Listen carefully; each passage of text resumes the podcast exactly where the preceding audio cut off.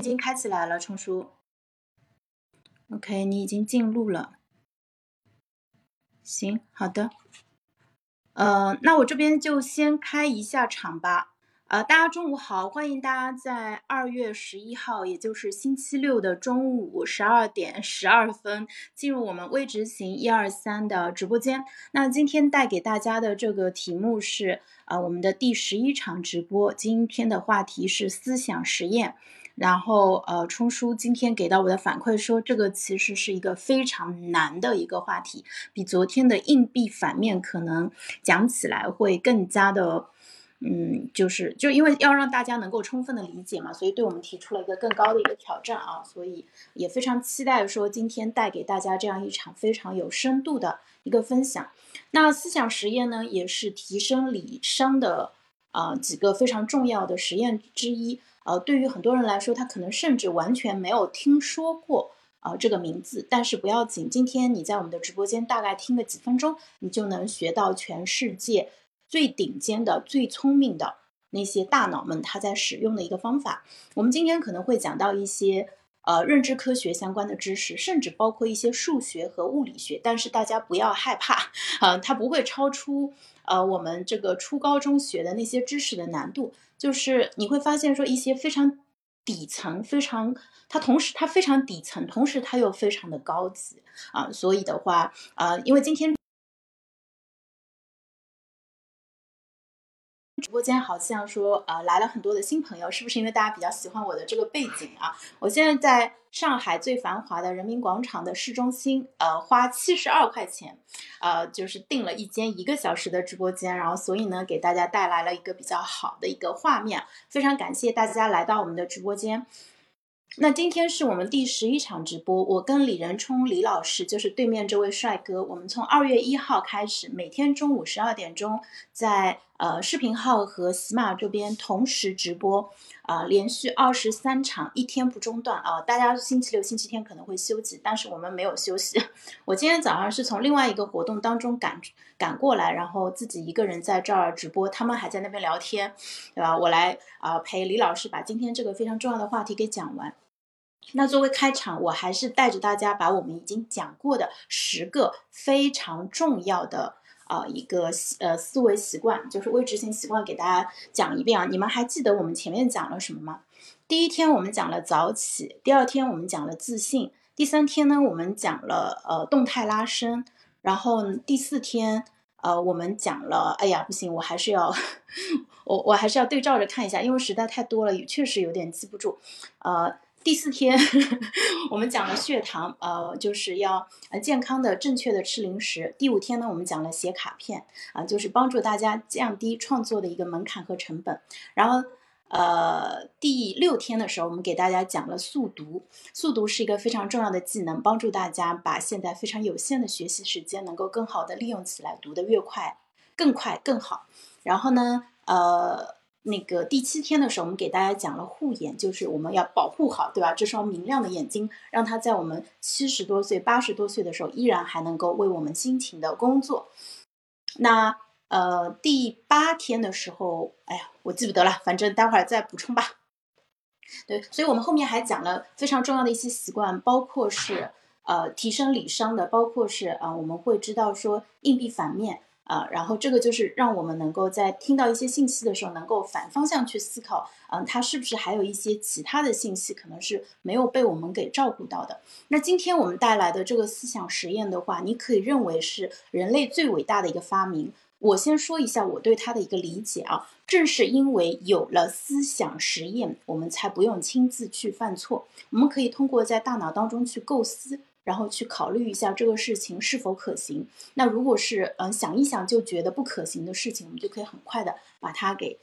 关掉。就是呃，就此路不通嘛，我就换另外一条方向了啊。然后呢，如果你觉得可行性比较大的，你再对它进行一个继续的推进啊。那这个其实也是非常符合我们呃，不管是在生活当中或者是在工作当中的，因为你可能会提出多个方案，然后但是你不会把所有的方案都试一遍，对不对？你肯定会去选那些成功率特别高的，成本相对来说比较合理的啊。那今天出书会带着大家在这个话题上进行。更加深入的一个阐释，同时，我们今天也会给大家讲一个非常有意思的最近的一个热点话题，就是包括呃，就是大家呃，Chat GPT 这个从十十一月三十号正式发布到现在，其实呃从二月份开始，就是应该说一月三十号左右，在中国。A 股正式爆发，就出现了一堆妖股，然后就是疯狂的涨停。然后呢，潇潇也成功的错过了这一波行情，所以我也在深入的反思，说为什么我那么早就知道这件事情，而且也跟人聊了很多关于 Chat GPT 的内容，但是没有去埋伏，对吧？没有去做一些相应的一些操作，这个也是对我来说是一个很好的一个呃。怎么说呢？是一个很好的复盘和反思的一个机会啊，特别是当你错过了一个刻骨铭心的一个大的机会的时候。那接下来呢，我今天要把时间呃正式交给李仁冲李老师，就是我们先还是从。呃，从思想实验是什么开始讲起吧，就是帮助大家先扫一下盲。然后呢，我们会接着再来讲思想实验它为什么那么重要。呃，我们在哪些领域使用它？科学家们是怎么用的？普通人是怎么用的？然后呢，会给到大家一些非常有趣的历史上的和现实中的一些思想实验的一些案例啊。所以大概是这么一个结构。所以今天给到冲叔的第一个问题就是，他思想实验是什么？冲叔，你来吧。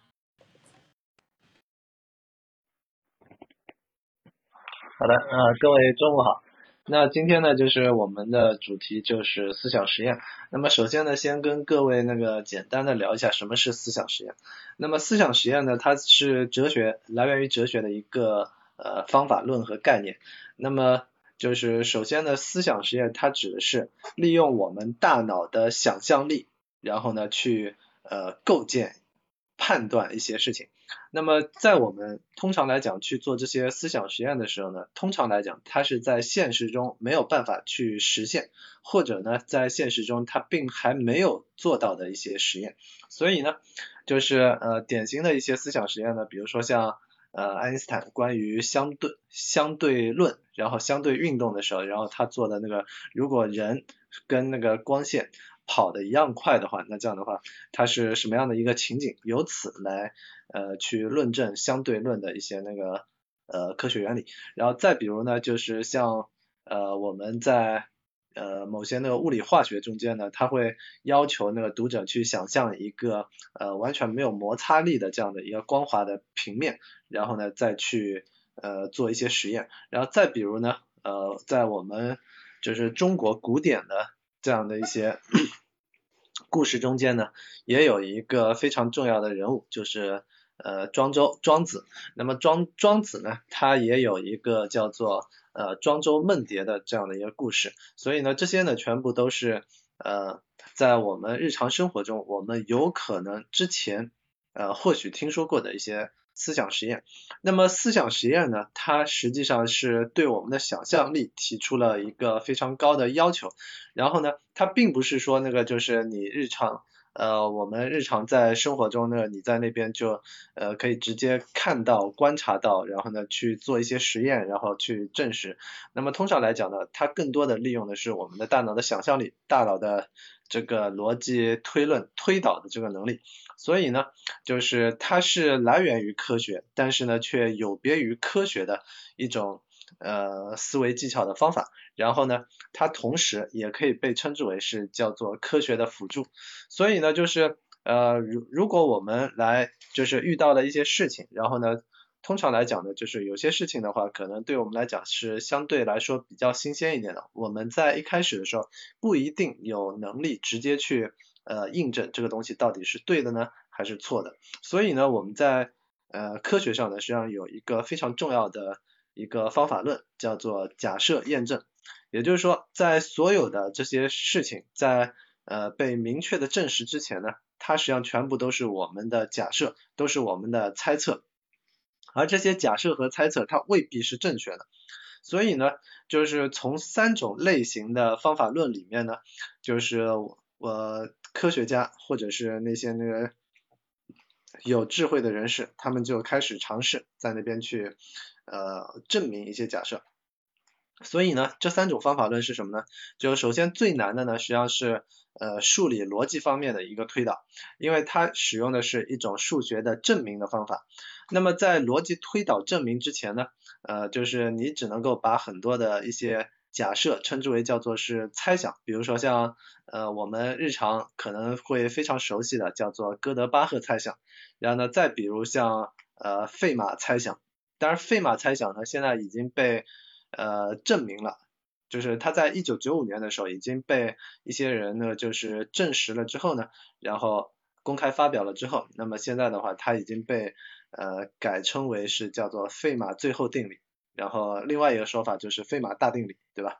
那么呃哥德巴赫猜想呢，到现在为止呢，只是有限的在那边得到了一些证实。然后包括之前去年的话也有新闻，就是说那个呃中国有一位教授的话，他在哥德巴赫猜想方面的话做出了一些成就。然后呢，至少他已经证实了一个呃跟哥德巴赫猜想相附属的一个东西。也就是说，通过那个验证的话，可以接近于去。呃，暂时让这个哥德巴赫猜想的话，还属于是呃没有被推翻的这样的一个状态。所以呢，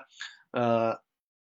这个是数学的一个关于逻辑方面的一个证明的方式。那么科学呢，它用的不是呃证明的方式，因为它没有办法直接通过呃逻辑推论的方式把它给推导出来。所以呢，科学它更多的呢是采用证实的方式。同样通过假设和验证的方法呢，然后用一些实验，然后呢，呃，构建一些实验，然后呢，用一些证据和数据去支撑或者是呃去否定某一个猜测。所以呢，我们通常来讲呢，会看到一些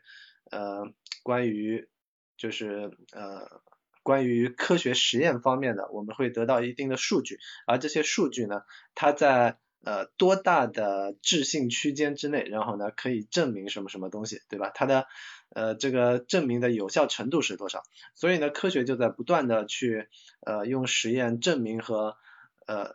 用实验去证实，以及那个去否定一些那个过去的一些错误的理论和说法，或者是一些实验和数据的这个过程中，然后就不断的得到了进步。而思想实验呢，哲学上的思想实验，它又是一个非常特殊的存在，因为你没有办法直接去证明什么东西，但是呢，你可以通过思想实验去证伪什么东西。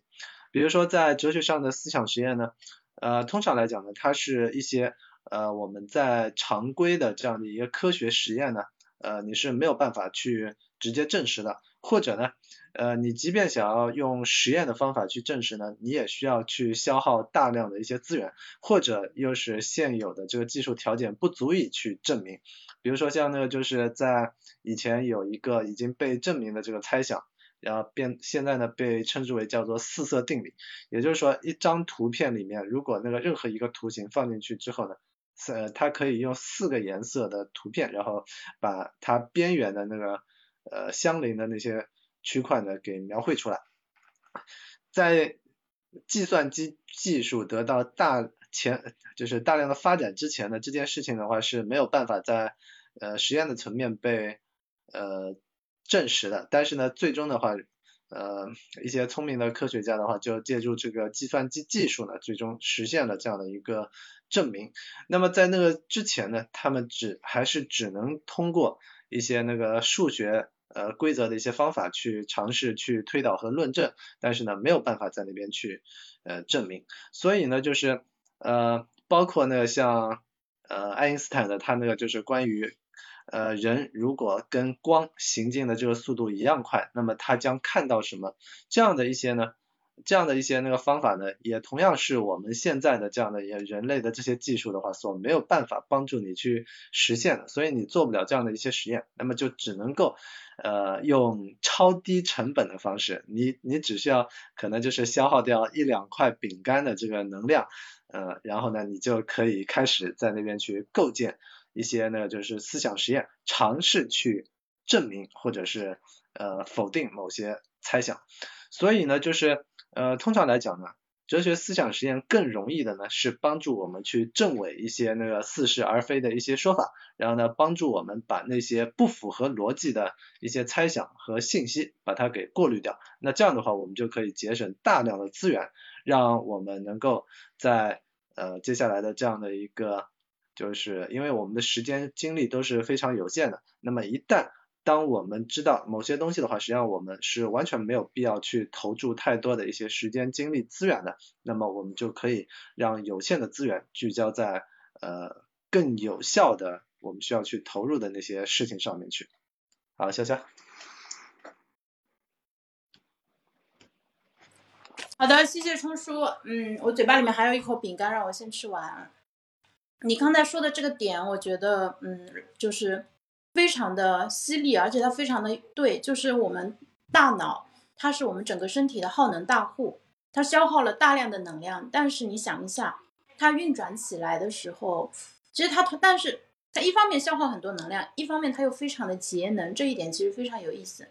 就是我可能吃一点饼干或者吃一个糖，其实就可以支撑我去完成一个比较复杂的一个思考任务。当然，它的计它不能像计算机一样进行这种很大计算量的一个事情，但我们在可以在大脑当中去构思。比如说吧，我待会儿两点钟要去百姓网那边参加一个 Chat GPT 的一个线下讨论会，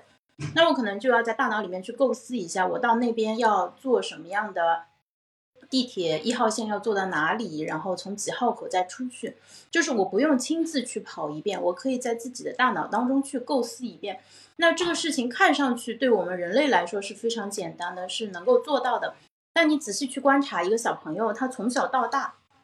他不是天然就会的，这个是我们后天习得的能力。我们在成长的过程中，其实学到了很多的东西。因为小孩小的时候他是没有想象是能力的，你觉得小孩好像充满了幻想，觉得他非常的厉害，实际上那是他已经习得了这个能力之后的一个结果。在他更小的时候，只会哇哇乱哭的时候，其实那个时候他还没有这个能力，对他来说，当下就是一切，对吧？你跟他说现在不能给你吃糖，一分钟给你吃，他不行，他不能接受，因为他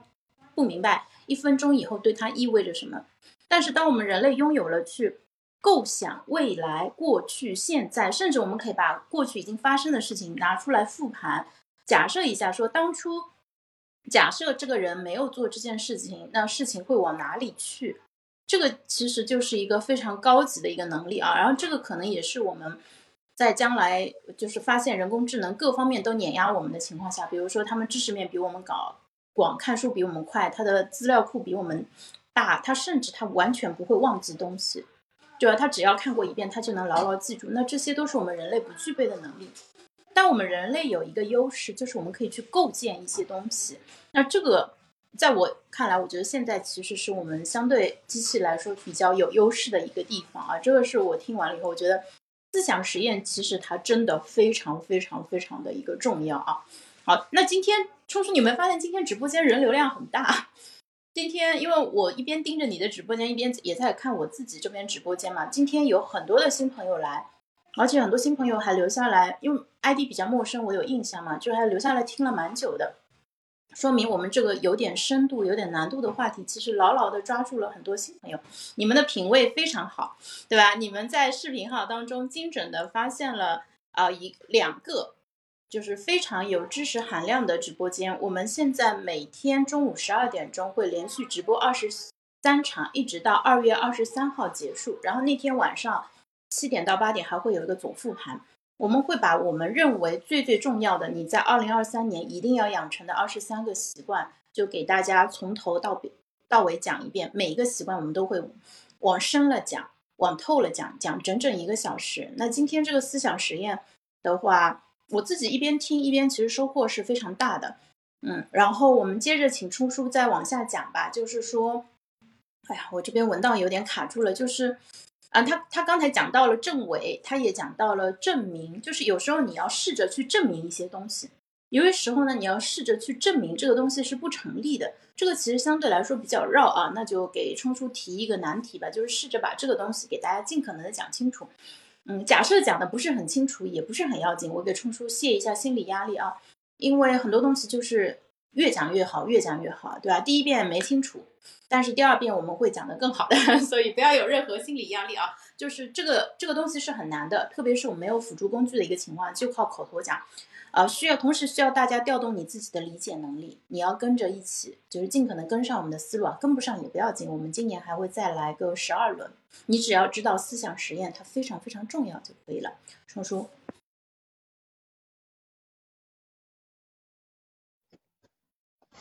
好的，那实际上思想实验的这个话题，你想要在那边去，呃，一下子那个就是变成你的内隐的一个习惯的话，这个也是挺不容易的一件事情。那么我们先从一些现象开始去聊吧。那最近一段时间呢，实际上就是 Chat GPT 的这个话题的话就越来越热了，大概已经占到了可能是。呃，很多新闻头条版面的百分之十左右的这样的一个篇幅，实际上已经非常非常巨大了。因为一部热播剧的收视率的话，通常来讲的话，也不过就是呃百分之二，呃百分之二左右，对吧？所以呢，就是我们来审视一下的话，实际上就是呃我们就可以结合历史上一个非常有名的思想实验来呃讨论一下 Chat GPT。会对我们产生什么样的一个影响？也就是说，呢在这个世界上的话，就是呃，曾经的话就是有这样的一个，就是在打字机发明了之后，然后呃出现了这样的一个思想实验，也就是说把。呃，一群猴子关在笼子里面，然后呢，给他们面前摆上打字机，然后呢，只要他们在那边打字的话，然后就给他们奖励。然后呢，到后面呢，就是呃，假设有无数多的猴子在无数多的这个打字机上不断的随机的这样的呃敲键盘打字，那么到最后的话，持续无限久的时间，那么在某个时间点上，他们必然会能够把莎士比亚的呃作品给。敲出来，对吧？那这个是呃一个有意思的思想实验。那么呃我们由此就可以在那边去引发出一个问题，就是那么呃我们有没有可能让 Chat GPT 写出这样伟大的一部作品呢？就是这个就是我们抛出来的一个思想实验的一个问题。那么实际上呢，就是呃最近呢，就是随着 Chat GPT 被讨论的越来越多。然后它的用户量的话，也从呃一开始它刚出来的时候可能是百万的这样的一个用户量级，然后现在的话都已经有上亿人在那边使用 Chat GPT 了。那么呃这两天呢，就是呃美国的这个语言学家呃诺姆乔乔姆斯基，然后他就对 Chat GPT 的话发表了一番评论，而这番评论呢，基本上呃可以称之为叫做是呃算是抨击吧。然后他认为 Chat Chat GPT 的话，它是一个高科技的剽窃系统，也就是说，呃，因为那个工程师的话，他呃给 Chat GPT 的这个语料库数据库里面投喂了大量的一些数据和信息。那么我们现在的话，通过一些文章也可以知道，呃，包括 Chat GPT 的一些回答也可以知道，它所采用的这些语料库呢是截止到二零二一年的，所以对于二零二二年、二零二三年这个世界上发生过什么事情的话，他是一无所知的，对吧？然后呢，呃，Chat GPT 呢，它实际上呢是从被它那个就是海量投喂的这样的一些数据中，然后去发现一些规律，然后呢，依照一定的规则把这些数据拼接在一起，然后呢，呃，以人的口吻和方式，然后呢，形成文章和内容。那么这种情况下的话，就是。呃，现在的话已经有一些呢，就是呃教授的呃那些课程，然后呃很多国外的这些课程的话，它是呃在呃期末考试的时候，实际上就是你需要交出一份作业，然后一篇小论文。那这样的小论文的话，现在已经越来越多的呃是被 就是引用。就是很很多的欧美的学生的话，他们直接是使用 Chat GPT 在那边呃写出这样的一些论文，然后经过自己的润色之后，然后呢再把它就是呃呃改成可就是更像是人类自己写的，然后呢最后交给了那个这个教授，所以呢教授呢就呃越来越发现就是呃就是学术剽窃的话已经变得越来越简单了，然后让很就是 Chat GPT 的话，甚至让很多查重的软件的话都已经呃陷入了窘境，呃不不那么容易能够把这些内容给呃查出来了。所以呢，就是呃我们来思考一下，那 Chat GPT 这样的一个呃呃我我应该算是人工智能 AI 这样的一个算法，能不能写出一部媲美莎士比亚的作品呢？然后，那么实际上呢，就是我们。呃，仔细的思考一下的话，这个可能性就跟之前的这个猴子的打字机是类似的一个状况。假设它是无限久的时间，然后呢，再给它那个无限的这样的一些那个数据的投喂，然后再问无数个问题，那么呃 ChatGPT 的话是有可能构建出一部伟大的作品的，但是这个概率呢就几乎可以忽略不计，因为你需要大量的资源的投入，然后同时呢你还需要大量的问问题，无限的问问题，那么请问问问题的是谁？谁能够问出有效的问题，以至于让 ChatGPT 能够写出一部伟大的作品呢？那么，当一个具备呃问出无数的问题、无数优质的问题，然后让 ChatGPT 能够写出一部呃惊世之作的这样的一个人存在的话，那他为什么不自己写呢？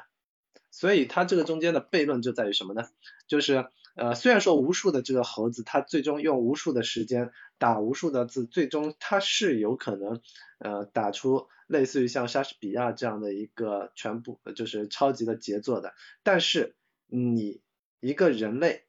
呃或者是它这个人工智能 AI 如何从无数的所有的这些呃。呃，可能是百分之九十九点九九九九全部都是垃圾的信息，只有百分之零点零零零零零零一是那一部作品有效的信息。你如何才能够把它从无限的信息里面筛选出来呢？最终你就发现，一旦当这个时间尺度拉到无限，它的数量也拉到无限之后，那么在这个时空范围内所框定的这个接近于无穷大的这样的一些数据里面，你就根本无法筛选出那些特别有价值的东西。所以最终的话就是，你要能够问出好的问题，然后呢，你才能够得到好的这些结果。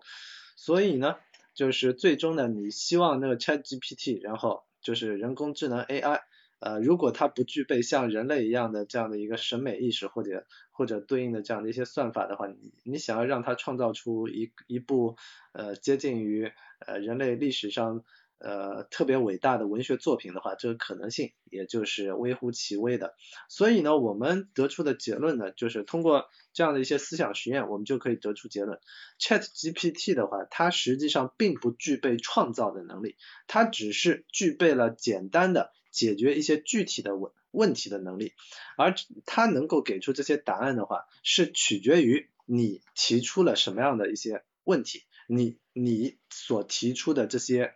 呃问题的质量到底是好还是不好。所以之前呢，就是呃在在我们圈子里面，就是 Alex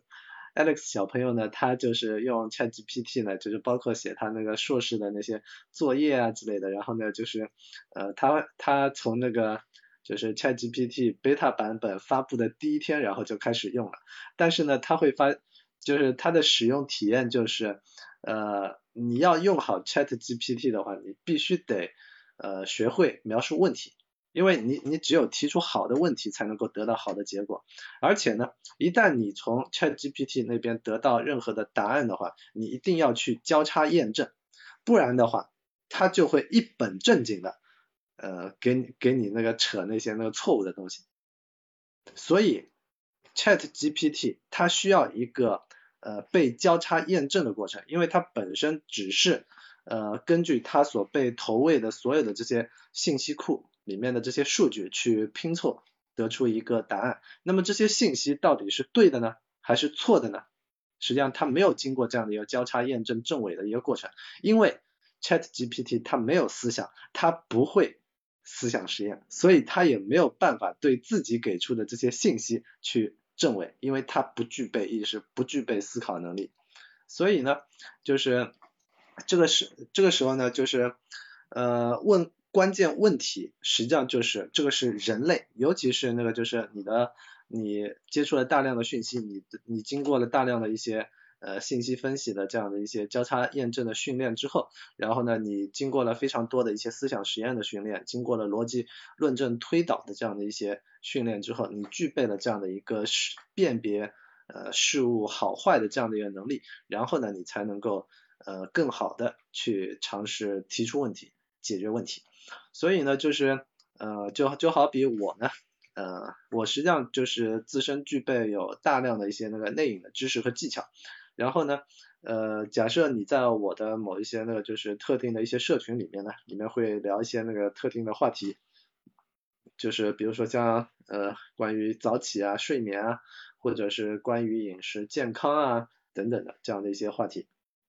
那么实际上在昨天的时候呢，就有呃在我们那个吃货社群里面呢，就有一位同学呃新加入的，然后呢他。呃，就带来了一些非常不错的问题，然后呢，呃，我也因为他提的这些问题呢，然后就给出了呃非常漂亮的答案。未来的话，这些内容的话也会在呃我的吃货相关的这样一本书里面去给各位去呈现。那么呃他出现的问题呢，就是呃他懂非常多的一些健康方面的信息，那么就类似于像 Chat GPT 一样，被投喂了大量的一些那个。呃，健康方面的知识，然后呢，他也努力的坚守着那个各种各样一些那个呃健康的饮食习惯，然后呢，也因为他被植入了就是碳水是呃就是所有的甜食啊之类的都是有害的，所以他必须要那个规避，所以他也呃连续好几年都非常努力的在那边坚持每天健康的，就是。就是大家公认上一看就非常健康的饮食，结果呢，他依然都还没有解决自己，呃，为什么就吃这么健康，然后都已经努力控制热量了，为什么自己还是那个体重增加了，体脂率增加了呢？对吧？所以呢，就是呃，他问出了精彩的问题，我也给出了精彩的答案。所以呢，就是呃，你需要通过思想实验的方式去论证，去。提升自己的这个思维能力，然后呢，你需要具备提出好的假设，呃，提出问题的能力，然后最终呢，你才能够自己去通过思想实验的方式去证伪一些东西之后，让你更容易去接近这些答案。好的，笑笑。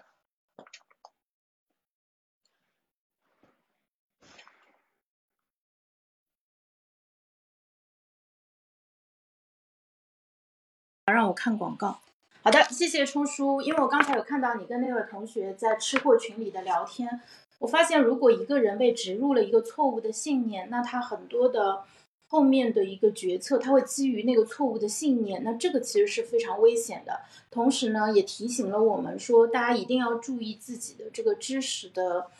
怎么说呢？源头知识，特别是一些最底层的一些认知的一些正确性啊，就有可能我们确实有一些根深蒂固的错误信念。然后，如果把这个东西去掉以后，你会发现就是没有那么多阻碍，很多事情就变得容易起来了。因此，靠近像冲叔这样子，呃，占据了大量的呃优质的就准确的信息的一个高手，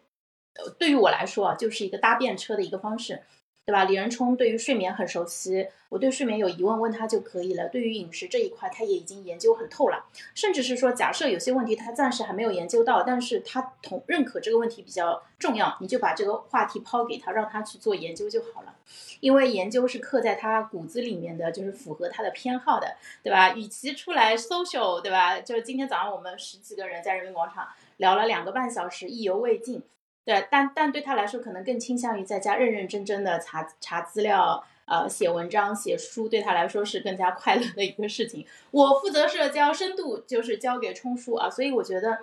嗯，就这个也是我们这个系列当中一直强调的。你不用自己去做所有的事情，你不用说把全世界的书都找来读一遍，全世界的人都认识一遍。其实，呃，有些事情你可以就是呃，就是放心的让别人去做，呃，直接占有其他人的一个研究成果就可以了。比如说，我们现在科学啊、技术啊已经发展到一个高度了，你不会说我需要从最早开始去发明轮子开始，对吧？然后一步步自己通过焊二极管去把。那个电脑做出来，你会直接选择在商店里面买一台现成的电脑就可以了。那我们看书的时候也是这样，其实都是直接在，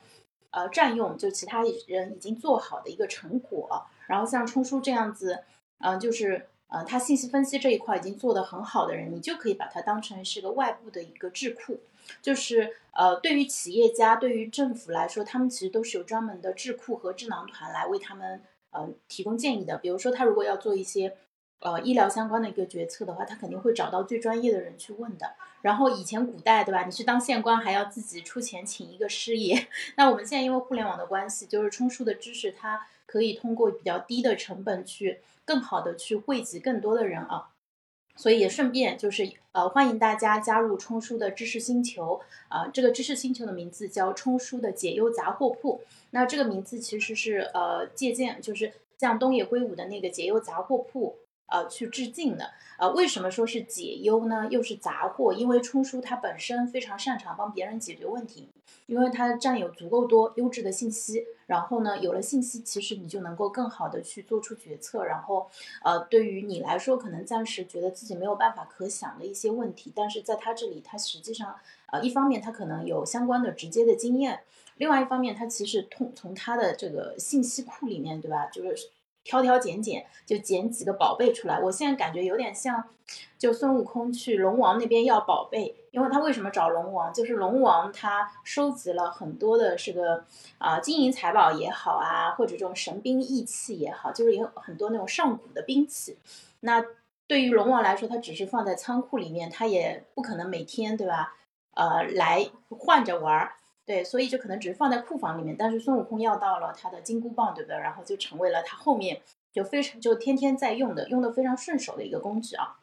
所以欢迎大家通过公众号“万能的冲叔”呃找到知识星球的一个入口啊，然后的话加入冲叔的知识星球。这个是知识星球的价格啊，非常的实惠啊，算下来一天差不多是五毛钱，定价是一百七十八元一年。然后我们微执行一二三啊，今年会带大家一起打卡十二遍。我们现在在做的是第一遍，然后呢是把这些东西相当于首发发出来，然后同时呃把这些理论的东西全部都落地，呃就正式说在互联网上宣告这个东西正式诞生了。那后面的十一轮我们会带着大家再重复的呃去强调啊，让大家一起去执行。第一遍大家各可以说，哎，我就是了解一下，我来听一下也可以。如果是对你特别有触动的，你可能很自然的就会把它给用起来。但其他的暂时记不住啊，或者说呃感觉目前用不上，有点屠龙之术的那种感觉也不要紧，因为后面还会有十一遍啊，就是大家到时候在知识星球里面，我们会带着大家一起就把这个二十三个习惯真的是做到非常扎实的一个地步啊，也欢迎新朋友们加入冲叔的知识星球，在他的公众号里面就可以找到相应的一个入口。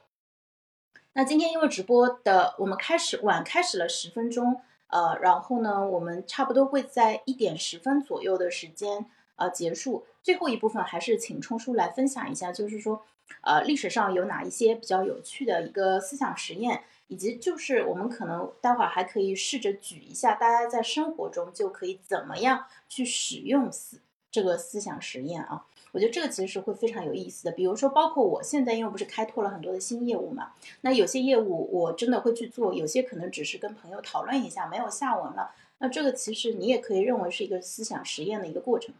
大家可能在公司里面做过什么头脑风暴，对不对？那为什么要做头脑风暴啊？其实就是说大家先把点子先抛出来，但这个东西我抛点子的时候，其实我并不需要说它必须是可行性达到十分这种很高的这种程度，我们先。先发散，再收敛，那这个我觉得其实就是一个思想实验的过程啊。冲叔，你同意吗？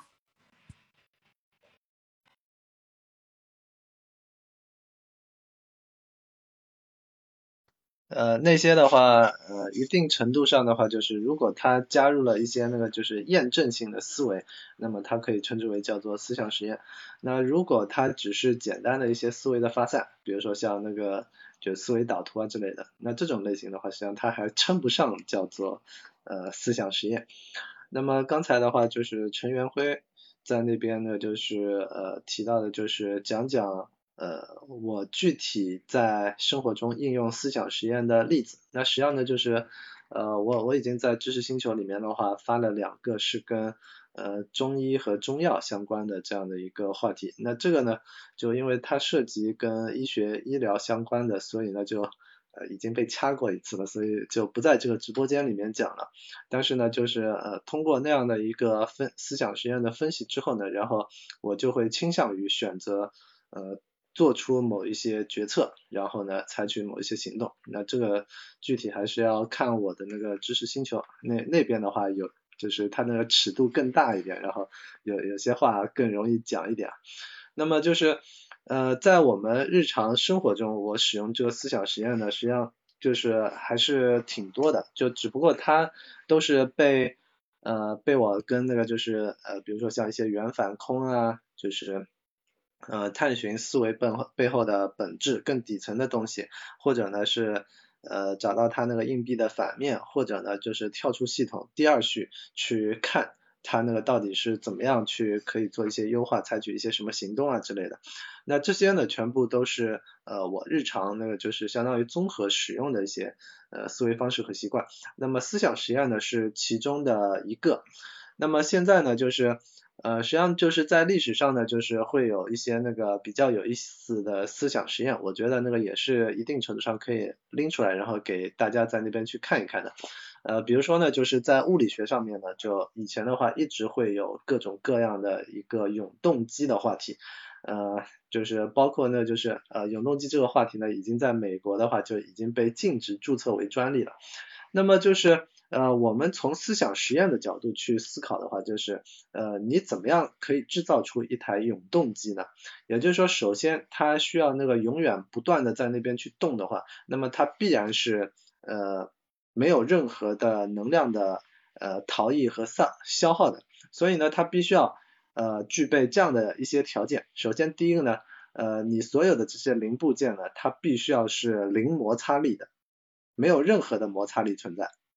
那这个好像呢是不太容易做到的事情。那么第二个呢，就是它在自己的这个机器的这个封闭的小系统里面的话，它必须是零能量损失的。也就是说，它不能有任何呃热量的逃逸，也不能有热量的新的进入，也就是它是热量是守恒的。那这个好像也不容易做到。我们知道，那个只要环境温度有变化的话，它一定也会是那个有有这种那个能量的交换。那么第三个呢，它必须所有的这些机械呢，它有百分之一百的这个能量机械的转化效率。那似乎的话，这个好像也是不太容易做到的。我们都知道，那开车啊之类的，它都有那个扭矩传动比啊之类的。然后到最后的话，你会发现它的呃做工的热效率的话，能够达到百分之三四十，呃三四十四十几的话，都已经是那个接近于吉尼斯世界纪录了。所以呢，呃你你还需要呢，就是呃一定程度上，那就是这个制造的永动机呢，你要放放到一个完全绝对真空的环境里面。就必须要绝对真空，一点点其他的东西都没有，这样的话才能够消除你的空气的阻力，对吧？所以呢，到最后的话，当你把一系列条件全部都加到这个永动机上面去了之后，你就会发现，这个世界上是不可能存在这样的一台机器的。所以呢，就是呃，如果你就是听到某人在那边说他在那边发明了永动机啊，或者是有很好的这个永动机的创意啊，能够带来无穷的能量啊之类的，那么呃你似乎那个去指望一下呃类似于像阿西莫夫所写的那个基地里面的呃人类进入到银河时代的一个未来里面的那种微型的呃核聚变电池，像一个纽扣电池一样，然后能够给我们的手机给我们的耳机带来无穷的能量。这样的一个微型的核聚变似乎还更靠谱一点，对吧？所以期待那个就是未来的我们的子孙能够看到这样的一个时代。那么另外一个特别有意思的思想实验，也是在我们的这个社会上发生过的。那么这个思想实验呢，很大程度上都可以让我们就是减少对于一些那个乱七八糟的一些事情的一个猜想。就是呃在呃英国的。以前的那个天体物理学家霍金，霍金呢，就是大家都知道他就是是一个渐冻人，然后呢坐在轮椅上，然后呃当然当然现在已经过世了，对吧？然后呢就是当他渐冻的这个过程中，然后他是呃没有办法去有效的行动的，但所以呢他就是日常生活中呢就是做的最多的一件事情，实际上就是思想实验。那么在他就是关于时间旅行的一场思想实验中间呢，他呃就是邀他邀请一个就是呃他他为了去呃想要去证实这个世界上会不会有真正真的会有时时间旅行者出现呢？所以他就做了这样的一个实验，就他说呃他会在某一个时间点上举办一场。呃，举办一个秘密的 party，不对外公布。那么只要时间旅行者是从未来过来的，那么他一定能够在未来知道，就是等到这个秘密举行的这个 party，呃，就是时间点、时间和地点过了之后，那么在未来当它公布了之后，那这个未来来的这个时间旅行者的话，一定是能够知道这个消息的。那么他如果具备时间旅行的能力，那这样的话他就会呃来到这个特定的这个时间和地点和霍金见面，然后呢去跟他那个呃聊天，然后解答这个时间旅行，去证实时间旅行的这件事情。但是呢，呃到了最后，他这件事情就没有发生。那么我们从思想实验的角度更深刻的去论证一下的话，就是时间旅行。它真正的问题在于哪里？实际上它会产生一些悖论，就比如说一个人的时间旅行，那么如果他到某一个呃就是过去的这个时空环境里面去呃采取一些行动的话，那么他就会改变历史。无论他在那边呢就是一不小心碰了什么花花草草，我们我们现在都知道那个蝴蝶效应，在南美洲的呃一个蝴蝶。挥动了一下翅膀，有可能还会造成北美的一场那个热带风暴飓风，对吧？那么，呃，一个时间旅行者如果来到过去，然后呢，随便一脚可能一不小心踩死的是某一个细胞，而这个细胞未来不断的演化发展下去的话，有可能是诞生的是呃人类。那这样的话，人类是不是从此就灭绝了呢？然后呢，如果他在那边呃一个无意间的动作，有可能使得自己的祖先。没有机会把自己的后代传下去了，那是不是他自己本身的存在也变成了一个悖论呢？对吧？所以呢，就是呃，通过这样的一些思想实验呢，我们也可以一定程度上去呃证明，在这个世界上的话，时间旅行这个是呃不可能的事情。所以呢，在这个世界上的话，你会发现就不存在后悔药，后悔药。所以呢，也大概率就是。呃，我我们现在在那个各种那个小说啊、漫画里面，就是网络小说、漫画里面，然后经常会看到的一个主流的呃故事的设定，就是穿越重生，然后呢，你带着那个现代人的先进的呃认知和技术，然后去到一个落后的认知的世界，然后呢，在那个世界里面大杀四方，然后称王称霸，对吧？所以很多的这样的一些。呃，穿越小说爽文，然后呢，就换出一个什么什么系统，然后呢，无所不能。实际上，它背后的话，全部都是呃人类的呃喜欢做白日梦的这样的一些方式，然后呢，希望自己能够有一些金手指，然后呢，能能够呢做到一些呢在现实生活中所没有办法做到的一些事情。那么第三个就是特别有意思的思想实验呢，实际上就是呃在阿西莫夫，就是他在写自己的。呃，银河帝国写那个机器人相关部分的时候呢，他提出过一个叫做机器机器人三定律。那么机器人三定律呢，就是什么机器人不能伤害人类啊，或者是机器机器人必须要服从人类，然后或者是机器人只有在那个就是呃不违反那个就是伤害人类啊这样的一些原则的条件下，才能够那个尽可能去保护自己的生存。那么呃这些的话，全部都是站在谁的利益角度出发的？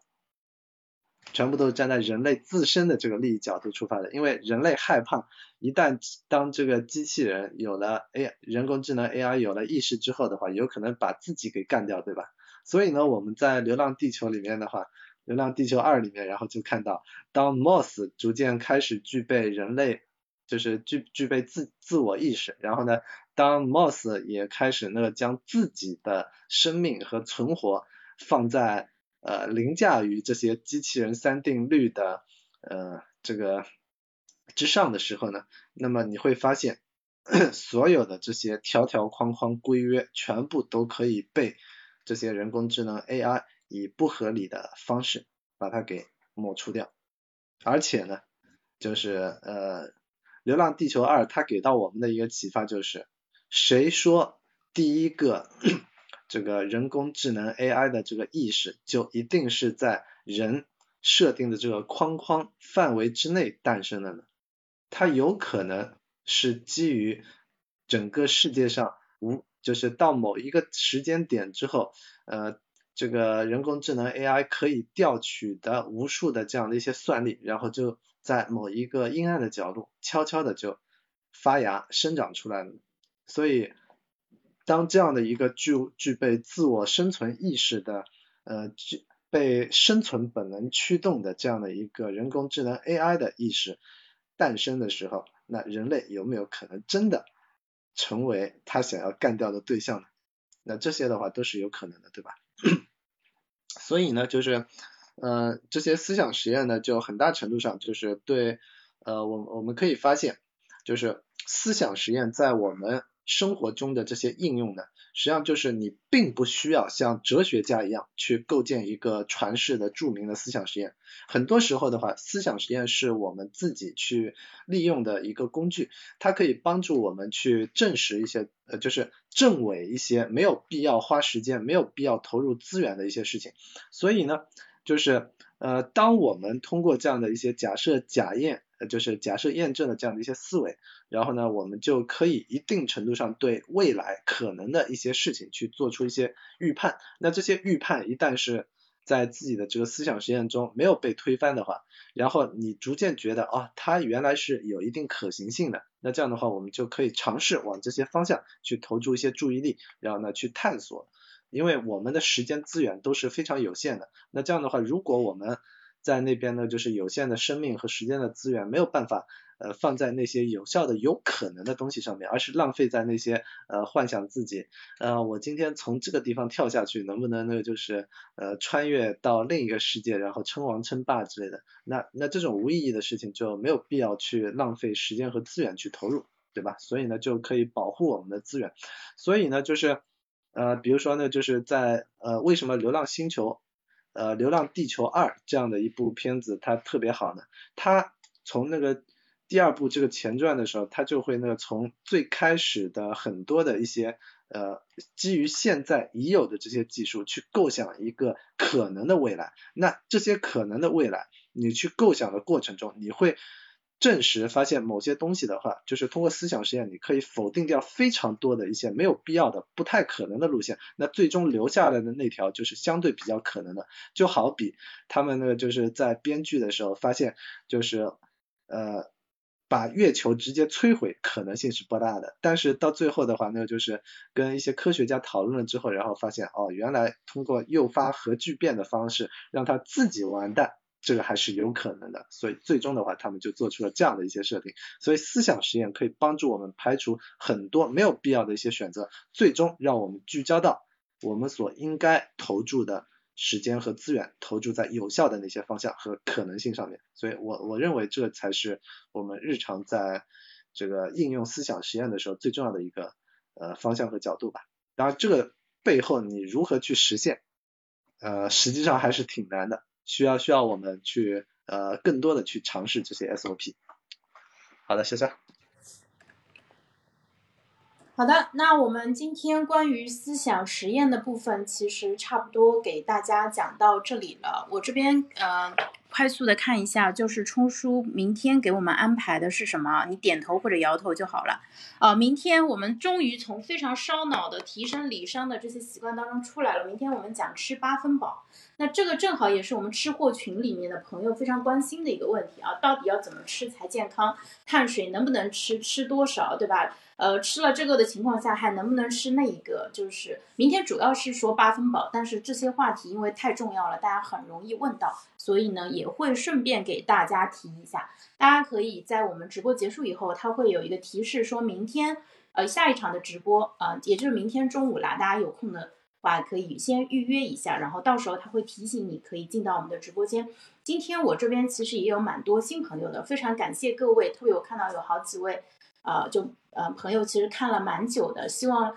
说对你们来说有价值啊。其实我也比较好奇，就是你们刷到这个直播间以后，为什么会长时间的停留啊？因为思想实验确实理解起来有点烧脑。但是我应该是当初是从直觉泵，呃，那个丹尼尔·丹尼特那本书开始了解到思想实验的，就是呃不夸张的说吧。最全世界最顶尖的大脑都在使用这个方法，但是对于很多普通人来说，他其实压根就没有听说过思想实验啊。所以你因为这一场直播，你听过了“思想实验”这四个字，你就已经战胜了很多人了。这个一点都没吹牛，真的。你去问一下你身边的人，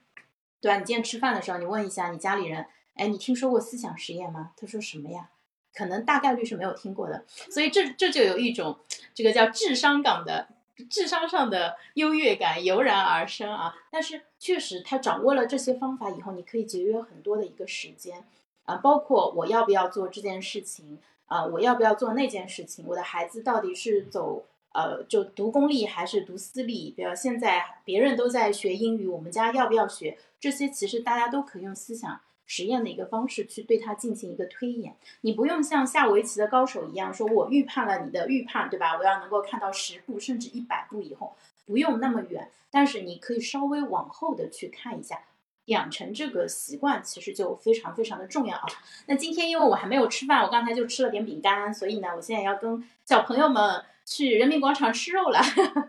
所以今天就先到这里。非常感谢冲叔，你看这个环境非常好，我觉得今天人流量高是因为环境的关系吧，很划算。给大家看一下啊，它就是差不多跟个 KTV 包厢差不多，但是灯光更加明亮。所以呢，今天这个画面啊，给大家看一下啊，我把摄像头给大家看一下。呃，这边有个电视机，有个白板，这边有个沙发。然后这是门，然后外面其实还有个很大的共享的工位，真的很不错哎！我我昨天看价格我惊呆了，它是按半个小时定的，它半个小时只要三十六块钱，一个小时七十二块钱。然后我其实相当于超时了八分钟，但因为他后面没有人进来嘛，所以就不会跟人家冲突，稍微晚个几分钟也没完全自助啊，你可以，而且是在寸土寸金的人民广场，非常好的一个位置。啊，我觉得呃，大家后面如果要真的是要录播课，你说，唯一的缺陷的话就是这个地方的灯光环境不好，也就是说，呃，它的 LED 的话很明显是呃百分之七十六显色指数的，所以显得非常的昏暗，然后包括你的皮肤就是会显得比较暗沉，所以你还需要一盏自备的美颜灯。没事儿，我要求没有你那么高，我觉得已经很漂亮了，我觉得已经非很漂亮了。好的，那这个是第一次来这边啊，但是确实做的非常好。他们是三十六氪旗下的一个共享办公的一个地方啊，下次有机会的话，我们可以在这边再搞活动。呃，如果我们直播间里的新朋友，你们也是在上海的话，呃，我相信呃，今年二零二三年我们会考搞很多的线下的活动，期待在线下跟大家相见啊。那今天我们的内容就到这里结束啦，谢谢大家，拜拜。